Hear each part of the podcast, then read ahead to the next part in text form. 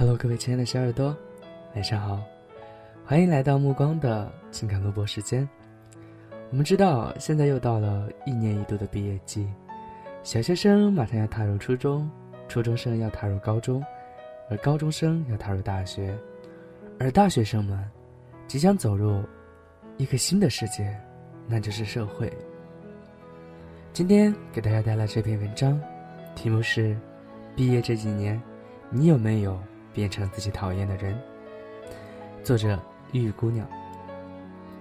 又是一年毕业季，看着学弟学妹们在朋友圈晒毕业照，照片中的他们笑颜如花，学士帽扔向高高的天空，青春该有这样冲向云霄的壮志。去年今日，我也像他们一样，有着高耸入云的心气，恨不得。把那山、那云都踩在脚下。毕业典礼那天，我起了个大早。阳光火辣，酷暑逼人，穿上学士服就是一身汗。但我还是和同学在教室里疯狂的拍照，想把相处四年的人和场景都定格在画面里，祭奠在这里逝去的青春。我非常开心。因为终于要和大学说再见了，终于不用为考试熬夜复习了，终于不用为老师的提问心惊胆战了，终于不用整日整日待在实验室了，一切都要结束了，被学校禁锢了十几年，终于要解放，要自由了。可是啊，在学校的大礼堂，当校长宣布我们正式毕业时，我的眼睛。顿时好像进了沙子，眼泪止不住的流。所有与大学有关的点点滴滴，一下子涌上心头。这四年的记忆太过沉重，我不懂该用怎样的姿态说再见，更不懂该用什么来见证这四年。毕业聚会，是我们四年所有聚会中最奢侈的一次。盛大的告别总要隆重一些，才算尊重。男生们喝酒喝得热火朝天，敬酒的来了一波又一波，熟悉的、陌生的，嘴里说着好听的，也许是客套话，但我都把他们当做真诚的。以往我是不喝酒的，可是那天我没有拒绝任何一杯酒，因为我深知。喝完这一杯，天宽地阔，以后江湖未必能再见。毕业后，我离开了那座待了四年的城市，很多人再也没有见过，有联系的更是屈指可数。如今，翻看班群的聊天记录，以前每次点名都会听到的名字，竟然让我觉得如此陌生，陌生到让我怀疑曾经的相遇。那个喜欢坐在我身旁的男生，考上了研究生，终日忙着课业。那个班上最高最壮的男生回了老家，做着一份清闲的工作。那个班上最漂亮的女生，嫁为人妇，挺着肚子，发福了不少。那个成绩最好的学习委员，进了国企，学以致用，依然和专业死磕。而我。早已把专业抛到九霄云外，抱着要做自己喜欢的事情，成为自己喜欢的人的执念，在希望与失望交织中，在这座城市里艰难跋涉。毕业后这一年，是我不断打碎又重建自己的过程。身体里始终有两个小人在打架。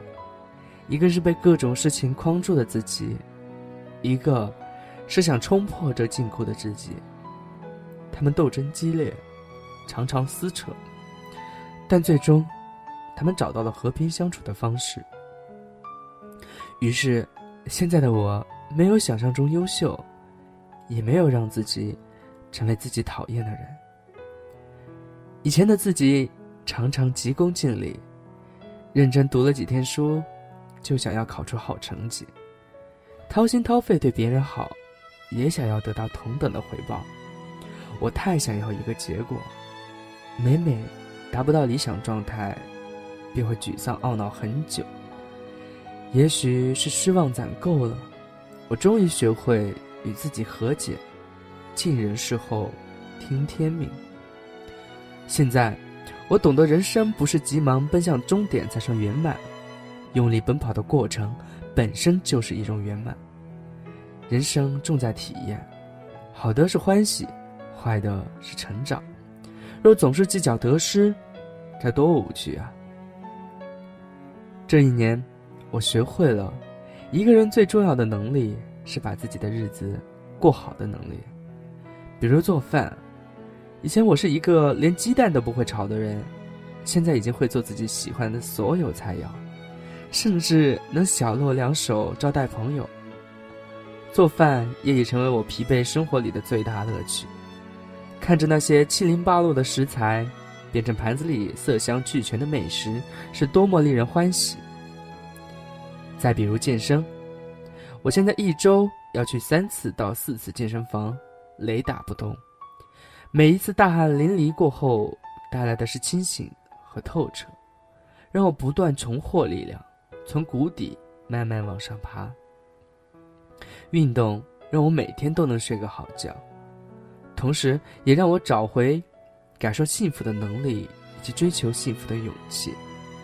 而那些困扰内心的东西，一点点的随着汗水排出体外。还有看书。这点我需要反省。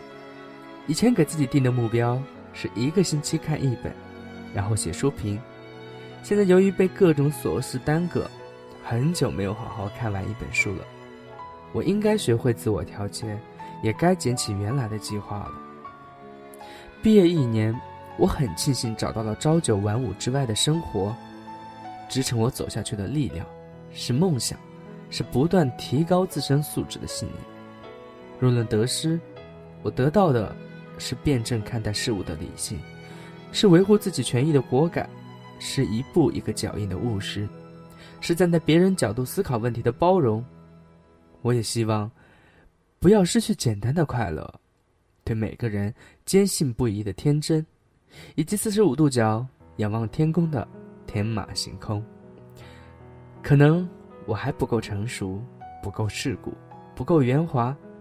虽然在受到生活捶打的时候，我还是会想回到那个熬夜复习的深夜，那个老师提问的课堂，那个满是电路箱的实验室。但值得庆幸的是，我不讨厌眼下的自己。愿你，在人生的摸爬滚打中，也始终怀有理想，始终坚定前行。共勉。文章到这里就结束了。这篇文章其实我觉得，标题可以稍微改一改。毕业这几年，你有没有变成自己讨厌的人？应该说，毕业这一年，我没有变成自己讨厌的人。这是作者的角度去看自己毕业这一年的生活。其实，我不知道大家毕业之后的生活是什么样子。就目光个人而言，我毕业第一年的时候，经历了半年的迷茫期。那半年时间特别的颓皮，就想着每天就是我就干干干活，然后晚上出去各种娱乐，比如说喝酒、吃宵夜，比如说唱歌，比如说打游戏。半年之后，也就是二零一四年的一月份，我觉得这样下去不行了，因为那个项目部太过的安逸。我突然想到。身为一个年轻人，身为一个刚毕业不到一年的人，我就这样过上了一种好像养老一样的生活，这不是我想要的。于是我主动请缨，去到了一个传说中特别特别神奇的项目部。至于这个项目具体是什么，目光不方便说，但是我永远都不会为这个决定后悔，因为我参与到了一件可以说是载入史册的事情。就是因为我自己主动去做的，我觉得非常非常的满足。然后自那以后，三年时间一眨眼就过来了。